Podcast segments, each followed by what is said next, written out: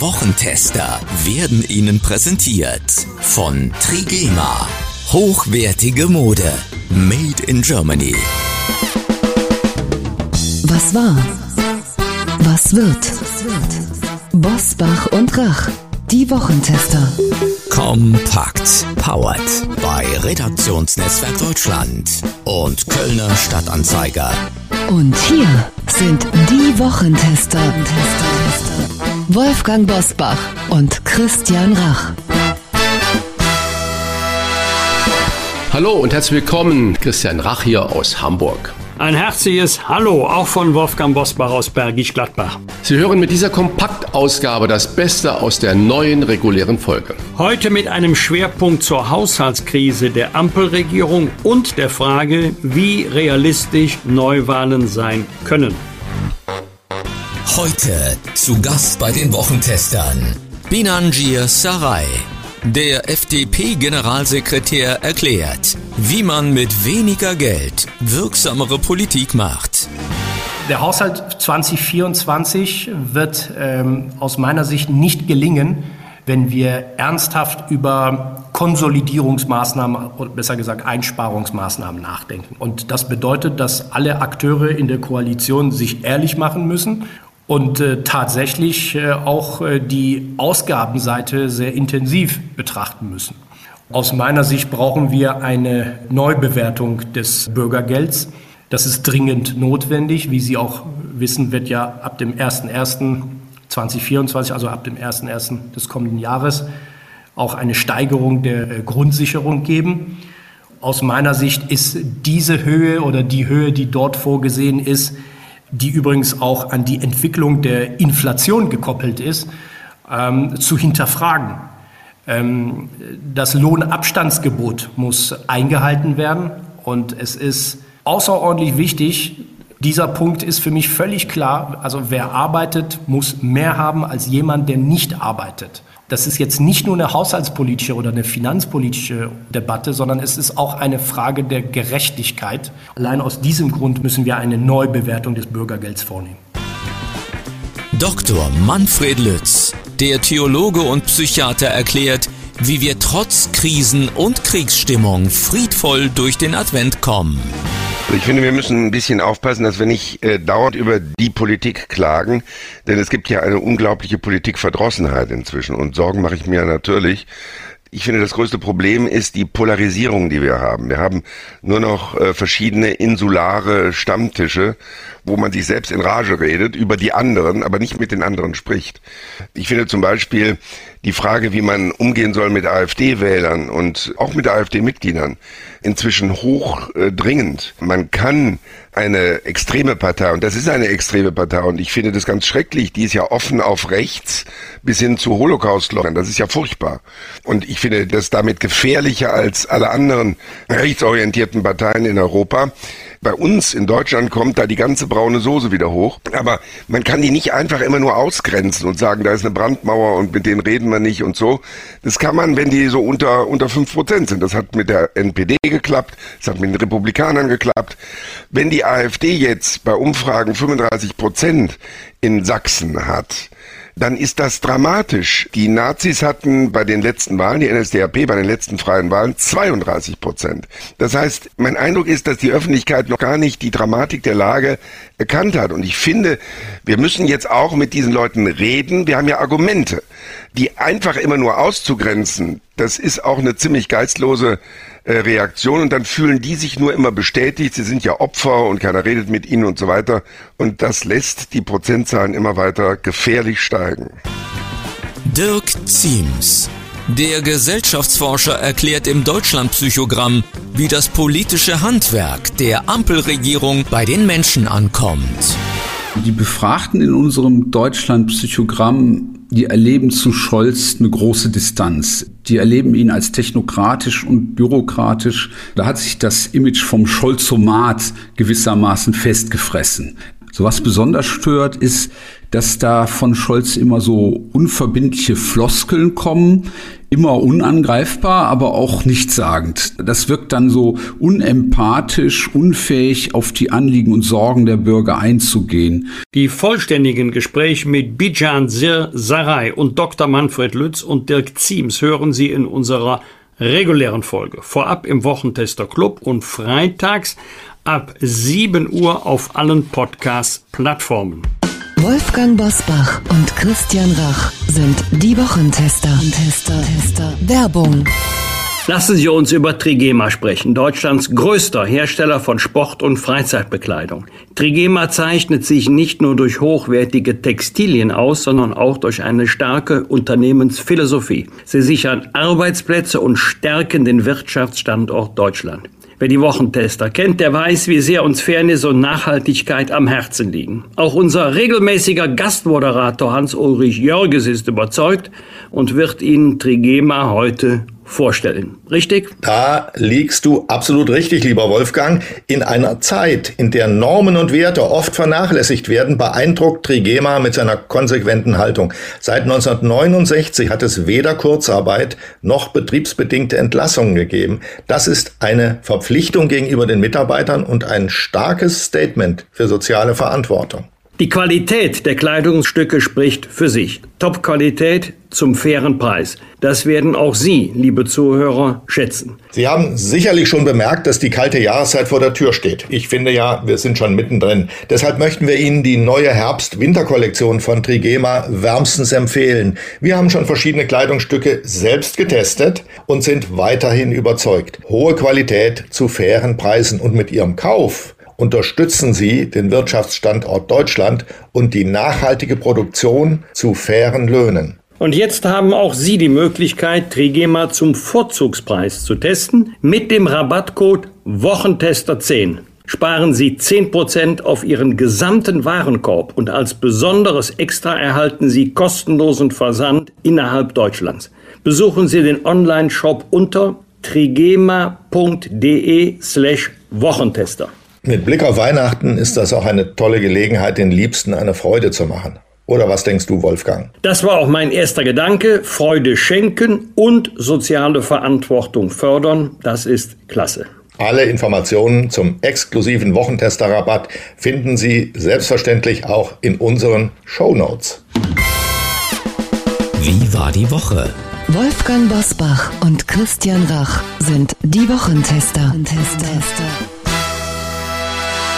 Altbundespräsident Joachim Gauck hat der amtierenden Ampelregierung in einem Interview bei Sandra Maischberger freundlich, aber bestimmt die Leviten gelesen. Seine Position, Kanzler und Minister treffen den Ton nicht und reden mit den Bürgern nicht wie mit Erwachsenen und er fordert eine Führung, die Vertrauen schafft und nicht minimiert. Christian hat Joachim Gauck recht und wäre er heute der bessere Bundespräsident?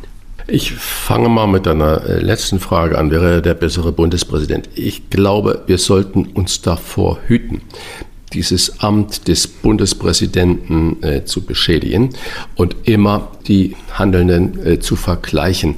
Steinmeier, Gauck, äh, Wulff, Köhler, Herzog, wie auch immer, wer war oder wer ist ein guter Bundespräsident, ist schwer zu machen. Ich finde, unsere Konstitution, die wir haben mit einem Präsidenten, der eigentlich eher repräsentative oder moralisch hinweisende Aufgaben zur Erfüllung hat, äh, eigentlich sehr gelungen. Und ähm, es steht mir nicht zu, den jetzigen Bundespräsident zu vergleichen und sagen, Mensch, der oder die wäre eigentlich doch viel besser. Also ich fand Joachim Gauck, um dann doch eine klare Aussage zu machen, immer einen hervorragenden Bundespräsidenten. Vielleicht hat es auch was damit zu tun, dass er parteilos war. Die zweite Frage oder die erste, die du gesagt hast, hat Joachim Gauck recht mit dem, was er gesagt hat? Ich sage ganz simpel ja. Aber dieses Jahr ist nicht so einfach.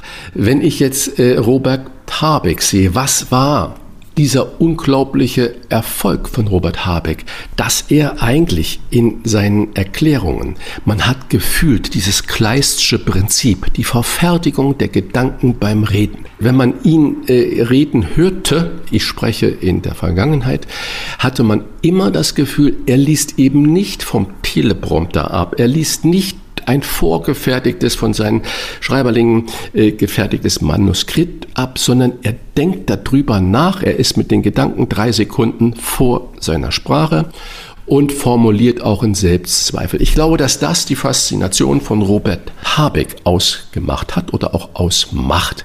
Man sieht aber auch daran, wie schwer das ist, solche Dinge so zu formulieren, dass man sie nicht später sofort um die Ohren gehauen bekommt.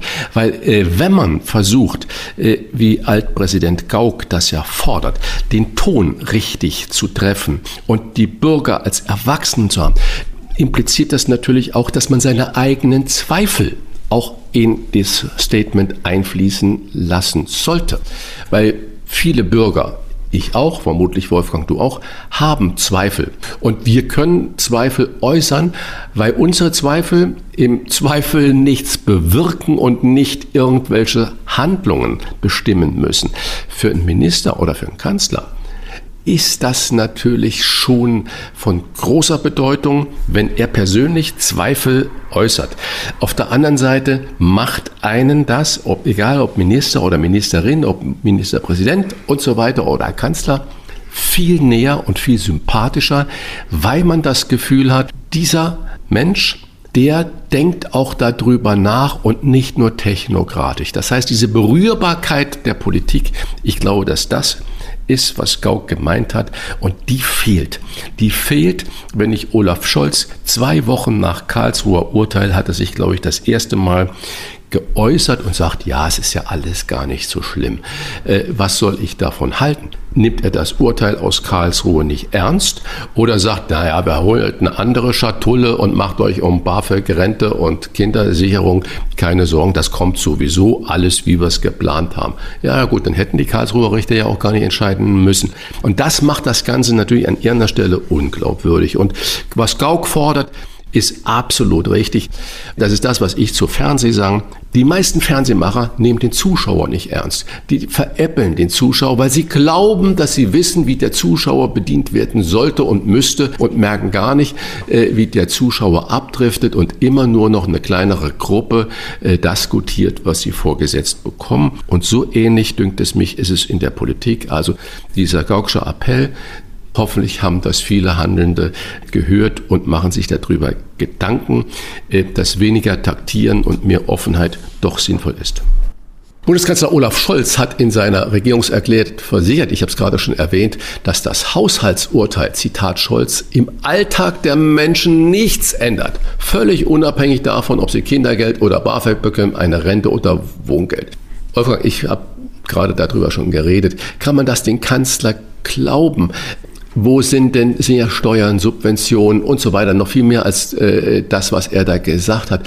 Wie soll das gehen nach dem Urteil aus Karlsruhe? Was ist deine Meinung? Ja, die Bundesregierung wird sich ja jetzt alle Mühe geben, auf eine wirtschaftliche Notlage hinzuweisen, was einigermaßen originell ist, wenn das am Ende eines Jahres passiert. Also in Alltagssprache umgesetzt. Die Bundesregierung sagt, oh, wir stellen im Dezember fest, dass wir von Januar bis November eine ganz schwierige wirtschaftliche Lage hatten und suspendieren vor diesem Hintergrund die Regeln der Schuldenbremse in der Verfassung und das Ganze auch nochmal für 2024. Dadurch versucht sich die Bundesregierung finanziellen Spielraum zu schaffen, genauer gesagt, die Höhe der Kreditaufnahme auszuweiten. Bin mir allerdings nicht ganz sicher, ob sich tatsächlich nichts ändern wird, denn einiges ist ja schon beschlossene Sache. Die Lkw-Maut wird äh, erhöht. Die CO2-Preise, CO2-Bepreisung wird deutlich steigen. Das wird durchschlagen auf das, was die Verbraucherinnen und Verbraucher am Ende für die Güter bezahlen müssen. Und das war ja schon vor dem Karlsruher Urteil der Fall. Die Bundesregierung hat zugegeben, sich beim Bürgergeld doch verrechnet zu haben. Das Ganze würde doch teurer, etwa zwei Milliarden pro Jahr. Jetzt sollen auch noch am 1. Januar ähm, die Bezüge erhöht werden, die Bezüge beim Bürgergeld, und zwar um 12,2 Prozent. Da wird sich mancher Arbeitnehmer freuen, wenn er eine solche Erhöhung bekäme, die er aber nicht bekommen wird. Das heißt, aus den 26 Milliarden, die das Bürgergeld jetzt schon kostet, dürften noch viele Milliarden obendrauf kommen. Ob das alles gleichzeitig geschehen wird, also es ändert sich nichts und bei bestimmten Leistungen, siehe Kindergrundsicherung, werden wir noch mehr ausgeben vor dem Hintergrund des Karlsruher Urteils. Da habe ich meine Zweifel, ob er das Versprechen einhalten kann. Eine Debatte nach der Regierungserklärung gab es über die Äußerung von CDU-Chef Friedrich Merz. Der hat Olaf Scholz vorgeworfen, Zitat, sich wie ein Klempner der Macht zu benehmen. Christian, würdest du beim amtierenden Kanzler Scholz anrufen, äh, wenn du ein Leck hast, wenn du den Notdienst brauchst? Mit Sicherheit nicht. Und äh, du hast gerade schön das mit dem Bürgergeld äh, erwähnt. Ich würde äh, eher sagen, oder lieber Scholz, äh, Klempner Scholz, bleib doch weg. Vermutlich verdienst du genauso viel, wie wenn du kommst mit deiner Arbeit. Und für mich ändert sich gar nichts. Und äh, ich glaube, ich habe es in der letzten äh, Sendung schon mal gesagt, äh, diese Rechnung vom Bundesfinanzministerium, 4000 Euro brutto hast du, mit Wohngeld kommst du gut aus, vier Personen Haushalt, äh, dann sagt der Chef 5000 Euro. Von den 5000 Euro bleibt kein einziger Euro über. Kein einziger Euro über. Das muss man sich mal überlegen. Man muss in vermutlich 25 Prozent mehr Leistung bringen. Ich will die Leistung jetzt nicht mit der Arbeitszeit gleichsetzen. Und wenn ich dann umgekehrt herum demjenigen, der mir die Gehaltserhöhung anbietet, sage, Mensch, das Kinder, pass mal auf, wir machen folgenden Deal. Ich will nur 3000 Euro, du sparst äh, 1000 Euro und ich äh, kann 25 Prozent, wenn ich 40 Stunden arbeite, nur noch 30 Stunden arbeite, dann bleiben mir eigentlich nur, dann habe ich nur 21 Euro weniger brutto. Das heißt also, in dem Delta zwischen 3000 und 5000 Euro liegt ein Minus von 21 Euro. Das ist ein Witz. Und deswegen, wenn äh, Olaf Scholz, ich glaube, er ist ja Arbeitsrechtler und Sozialpolitiker, ich verstehe dieses Handeln nicht und ich bin so dafür, die Bedürftigen äh, zu unterstützen und so weiter. Aber das, was wir da machen, und du hast die Zahlen gerade erwähnt, Wolfgang, 26 Milliarden plus die Erhöhung. Und äh, wie, wie soll in einer Tarifverhandlung irgendein Arbeitgeber, jetzt zum Beispiel bei der Deutschen Bahn, sich weigern, die Forderungen einer Gewerkschaft zu erfüllen, wenn der Staat von sich aus solche Erhöhungen macht. Nee, äh, ein Klempner, der mir diese Dinge so zurufen würde, den würde ich gar nicht anrufen. Ich habe einen wunderbaren Klempner und den würde ich anrufen und der Scholz könnte in Berlin rumklempnern. Wolfgang Bayerns Ministerpräsident hat wegen der überschaubaren Regierungsleistung sogar Neuwahlen gefordert. Bum, bum, bum. Und wann hat sogar, er hat ein konkretes äh, Datum genannt, damit es von Aufwand her nicht so viel wird, parallel zur Europawahl, die am äh, neuen Jahr 24, also am 9. Juni stattfindet. Ist das realistisch, Neuwahlen? Du jetzt noch als Unionsmitglied, hätte die Union Interesse daran, jetzt Neuwahlen zu haben oder würde sie in dasselbe Loch und Dilemma fallen wie die jetzige Ampelregierung? Also Stand heute hätte die Union mit ziemlicher Wahrscheinlichkeit einen Vorteil. Das heißt, sie würde mehr Stimmen erhalten als bei der letzten regulären Bundestagswahl vor gut zwei Jahren. Ich fürchte allerdings, dass die AfD auch zulegen würde, also dass das die beiden Parteien wären, die einen Vorteil davon hätten. Anders bei den Ampelparteien, die liegen alle drei, und zwar satt unter ihren Wahlergebnissen der letzten regulären Bundestagswahl vor gut zwei Jahren. Deshalb gehe ich davon aus, dass es keine Neuwahlen geben wird. Welches Interesse sollten die Ampelparteien daran haben, jetzt Neuwahlen auszurufen? Wir erinnern uns an die letzten Neuwahlen des Jahres 2005. Übrigens, damals waren auch die Grünen an der Regierung beteiligt. Da hat Gerhard Schröder nach der Landtagswahl in Nordrhein-Westfalen Neuwahlen ausgerufen, genauer gesagt der damalige Generalsekretär Franz Müntefering, als die CDU Nordrhein-Westfalen zurückerobert hat. Das Ergebnis ist bekannt. Nach einer legendären Elefantenrunde am Wahlabend, ich sag mal, Gerhard Schröder war gut drauf, da wird sich der ein oder andere noch erinnern können, wurde einige Wochen später Angela Merkel Bundeskanzlerin und blieb es 16 Jahre. Wenn Gerhard Schröder die Nerven behalten hätte bis zum nächsten regulären Wahltermin, das wäre dann der Frühherbst 2006 gewesen, wäre die Stimmung im Land eine ganz andere gewesen. Vor allen Dingen nach dem Christian Sommermärchen hat man eine ganz andere Stimmung als im Frühjahr 2005. Das werden die drei Ampelparteien auch wissen. Das heißt, für sie gilt jetzt das Prinzip Hoffnung, Sie werden sich sagen, möglicherweise ist die Lage, die politische Stimmungslage in zwei Jahren eine andere als heute. Also bleiben wir erstmal zusammen auch wenn wir jetzt bei den Umfragen nicht mehr die Mehrheit der Bevölkerung hinter uns haben. Du hast es gerade gesagt, die Union würde vermutlich profitieren, die AfD auch. Und dann hast du das, den Vergleich von Schröder zu Merkel gebracht und natürlich noch mit dem Stolz in der Stimme, 16 Jahre Merkel äh, sind gefolgt. Wenn ich jetzt denke, okay, äh, die uns wird so eintreten, wie du es prognostizierst hast bei der vorhergesagt, Neuwahl, ja. vorhergesagt hast bei der Neuwahl. Äh, mit wem würdest du denn dann an der Spitze in so einen Wahlkampf gehen? Also nach Lage der Dinge würde Kanzlerkandidat Friedrich Merz, jedenfalls dann, wenn die CSU damit einverstanden ist. Ich glaube nicht, dass die CSU sich noch einmal einem Mehrheitsvotum der Union beugen wird, das sie selber nicht teilt. So war es ja in der Causa Armin Laschet. Da war ja auch in der gemeinsamen Bundestagsfraktion eine ganz andere Stimmung als im CDU-Bundesvorstand. Also letztendlich wird es nicht alleine, aber ganz entscheidend auf die Haltung von Markus Söder ankommen. Nicht in dem Sinne von Merz oder ich, sondern in dem Sinne von, mit wem haben wir die besten Chancen bei einer Bundestagswahl, egal jetzt ob vorgezogen oder regulär. Und als Oppositionsführer, als Parteivorsitzender der CDU hätte Friedrich Merz sicherlich vor anderen potenziellen Bewerbern einen Vorsprung. Wir wissen ja gar nicht, ob andere überhaupt ernsthaft daran interessiert sind. Das wissen wir ja gar nicht, hat sich ja noch keiner klar geäußert. Aber das wird schon äh, zum richtigen Zeitpunkt entschieden werden.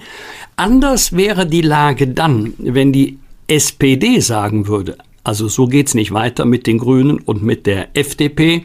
Die Große Koalition war besser als ihr Hof. Wir machen der Union ein Angebot. Also nicht im Wege von Neuwahlen, sondern im Wege einer Änderung hin zu einer neuen oder Neuauflage der Großen Koalition. Das könnte die Union in Versuchung bringen. Das könnte sie auch äh, kommentieren mit dem Hinweis, ja, aber dann müsste es in absehbarer Zeit Neuwahlen geben, um festzustellen, hat denn die neue Konstellation eine hinreichende Legitimation bei den Wählerinnen und Wählern. Das hatten wir auch schon einmal, äh, nämlich nach dem berühmten Brief von Otto Graf Lambsdorff, als die FDP von der SPD zur Union ging. Auch dann gab es einige Monate später Neuwahlen.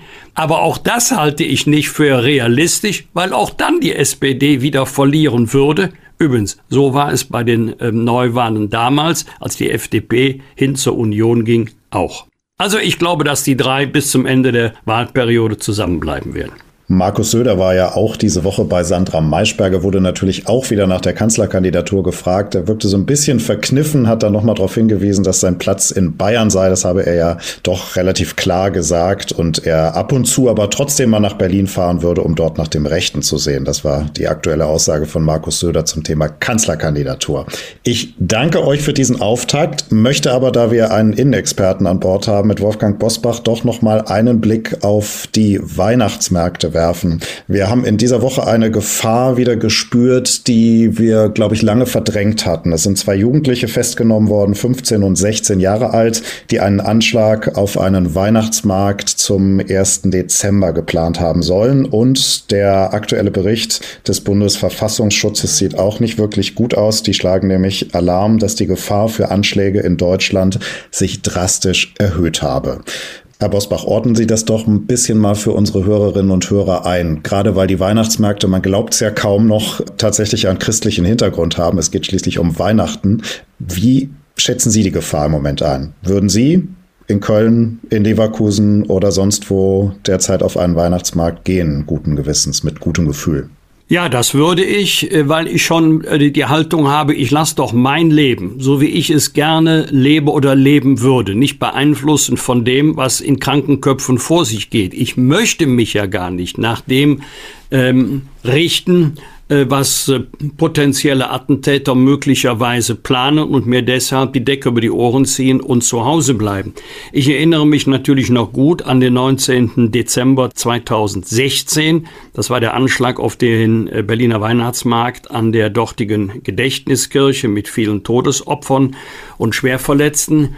Also, wir haben ein in der Szene so nennt man das, nicht nur erhöhtes Grundrauschen, sondern es gibt, siehe Festnahme vor wenigen Stunden, auch äh, Hinweise, ganz konkrete Hinweise auf bevorstehende Anschläge.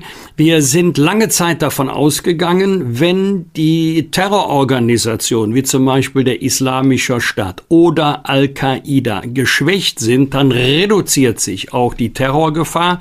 Das äh, könnte eine, eine Fehleinschätzung mit bitteren Folgen wären, denn die Gefahr geht heute eher von radikalisierten Einzeltätern, von Kleingruppen aus, die man gar nicht so im Visier hat oder haben kann, wie große Organisationen, die auch öffentlich auftreten, die in den äh, sozialen Netzwerken sehr präsent sind.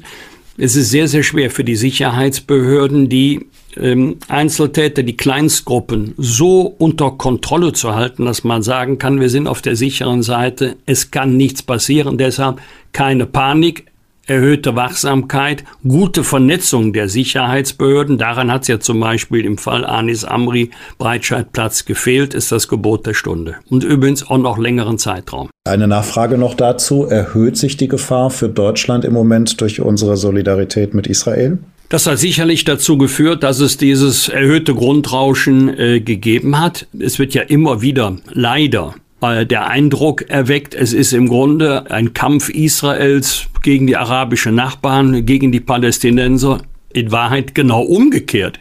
Israel kämpft seit Jahrzehnten um seine Existenz. Es gibt keine Verlautbarung aus Israel, dass man die Nachbarstaaten eliminieren möchte.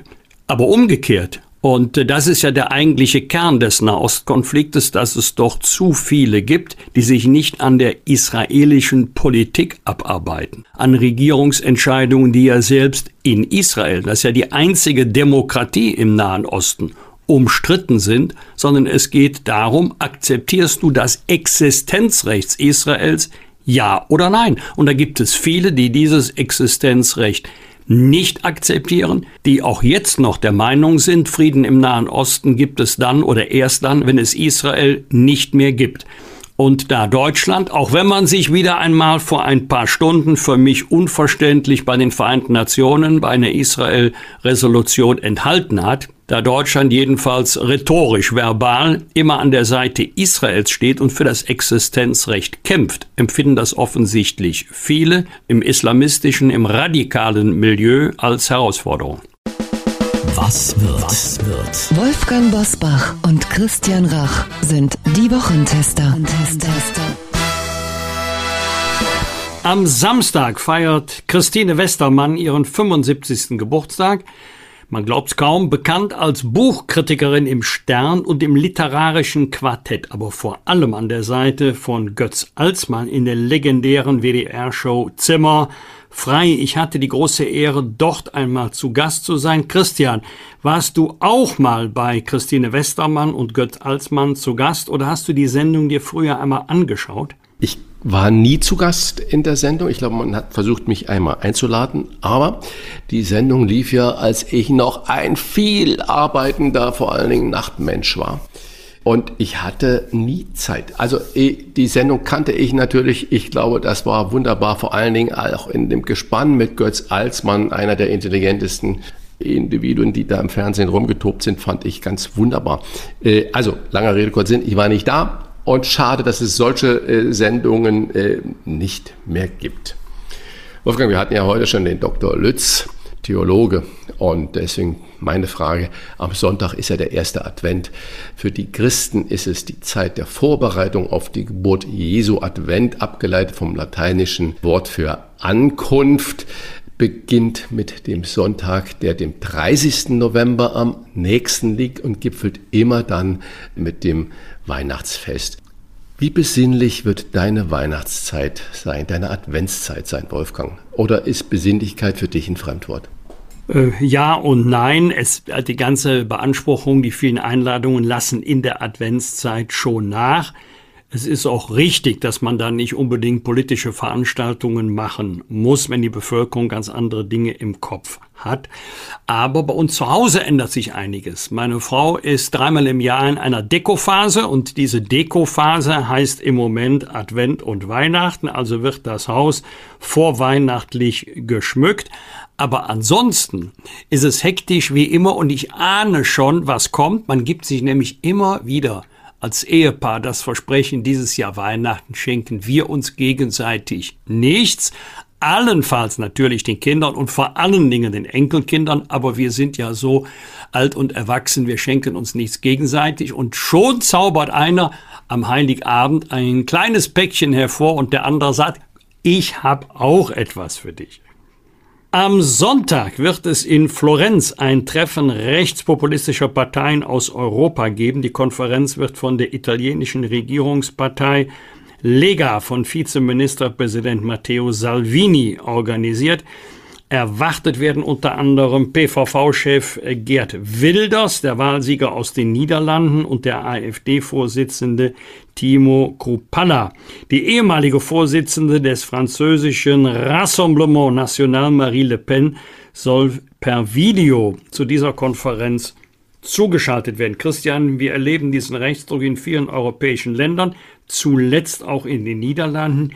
Wie groß ist deine Sorge, dass aus den Wahlergebnissen eine Politik der Abschottung wird? Wolfgang, diese Frage ist natürlich eine ganze Sendung eigentlich wert und äh, kann man nicht mit zwei oder drei Sätzen abhandeln. Also, aber ich sage mal so, meine Sorge ist extrem groß, dass wir äh, keine Sprache finden, um mit dieser überall, nicht nur bei uns in Europa, überall auf der Welt sichtbaren Tendenzen. Siehe, was Trump oder die Republikaner in den USA oder in Argentinien, was Bolsonaro in Brasilien war und so weiter und so fort.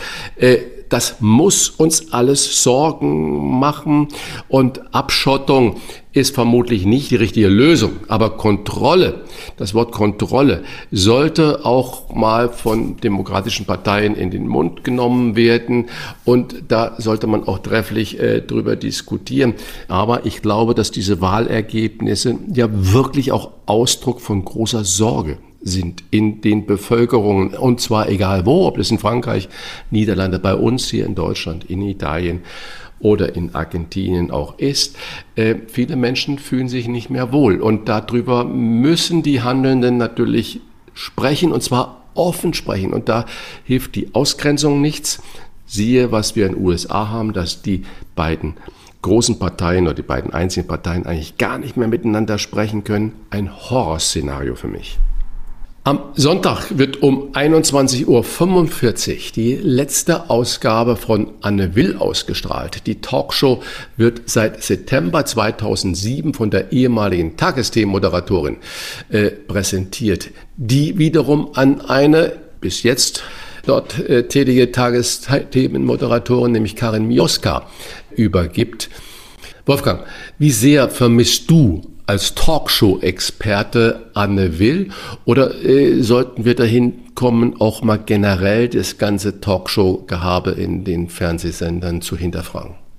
Also Gott sei Dank entscheidet das ja das Publikum, wird ja keiner gezwungen zu gucken. Der eine guckt's gerne, der andere guckt's weniger gerne, der dritte sagt, eigentlich gucke ich Talkshows gerne, aber mittlerweile ist mir das alles etwas zu viel.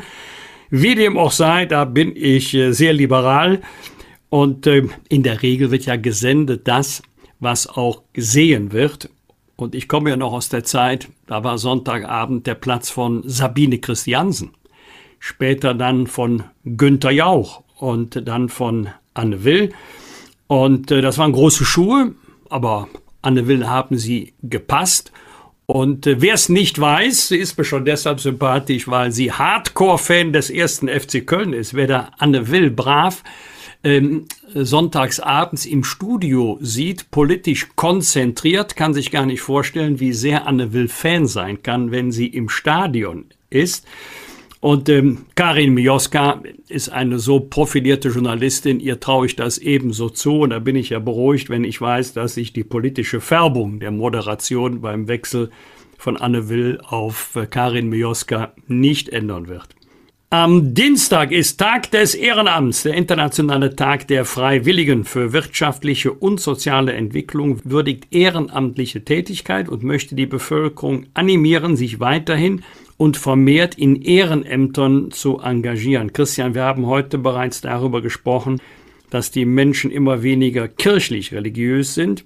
Wie sehr siehst du das gesellschaftliche Engagement füreinander bedroht? Tätigkeiten, für die man kein Geld bekommt, sondern bestenfalls und wenn überhaupt Anerkennung. Äh, ich sehe das sehr bedroht und äh, für mich ist das Ehrenamt eigentlich der Kit in der Gesellschaft, was alles nicht möglich wäre, wenn wir kein Ehrenamt mehr haben. Da sehe ich schwarz und äh, die Motivation vieler Menschen, sich im Ehrenamt zu betätigen, die ist wirklich, wird immer geringer. Äh, wir haben eine Individualisierung der Gesellschaft, eine Ich-Gesellschaft. Ich, ich, ich, ich. Ich bin der Wichtige, die Wichtige. Und äh, warum sollte ich was tun? Ein Teil ist natürlich auch der Staat selber dran schuld, weil wir eine Anspruchsmentalität entwickelt haben. Der Staat kümmert sich um alles, siehe Bürgergelddiskussion, siehe Kindergelddiskussion, sehe alle möglichen Diskussionen, die wir haben. Wir stellen nur noch Ansprüche ohne zu begreifen, dass wir uns selbst engagieren müssen, damit der ganze Laden läuft. Wenn ich nur daran äh, denke, Fußballvereine, Theatervereine, die grünen Damen und so weiter, das ist nur ein ganz klitzekleiner Ausschnitt von so viel Ehrenamt. Und wenn ich dann noch sehe, wie oft dann behördliche Anforderungen Ehrenamt auch verhindern oder da auch noch Steine in den Weg gelegt werden, dann macht mir das ganz, ganz große Sorgen und äh, vielleicht ist es ein guter Appell, den man auch viel häufiger machen wird, dass man das Ehrenamt wieder stärken sollte und auch aufpassen muss, wo man bürokratische Hindernisse da schafft, nur damit keiner mehr an irgendeiner Stelle oder keine Behörde mehr Verantwortung übernehmen muss, wo man sagt, nein, da sind die Bedingungen, die Hürden so groß und deswegen äh, macht das auch keiner mehr. Also riesiges Problem in der Gesellschaft. Ich finde es ganz schlimm, weil wir uns nur noch über das Individuum, über die eigenen persönlichen Ansprüche definieren und ein Wir-Begriff immer weniger wird. Schade. Bosbach und Rach. Im Internet diewochentester.de das waren die Wochentester kompakt mit Unterstützung vom Kölner Stadtanzeiger und dem Redaktionsnetzwerk Deutschland. Wenn Sie Kritik, Lob oder einfach nur eine Anregung für unser Podcast haben, schreiben Sie uns auf unser Internet und auf unserer Facebook-Seite. Fragen gerne per Mail an kontakt@diewochentester.de. Wenn Sie uns auf einer der Podcast-Plattformen abonnieren und liken, freuen wir uns ganz besonders. Alle Informationen zum Wochentester Club finden Sie unter www.diewochentester.de.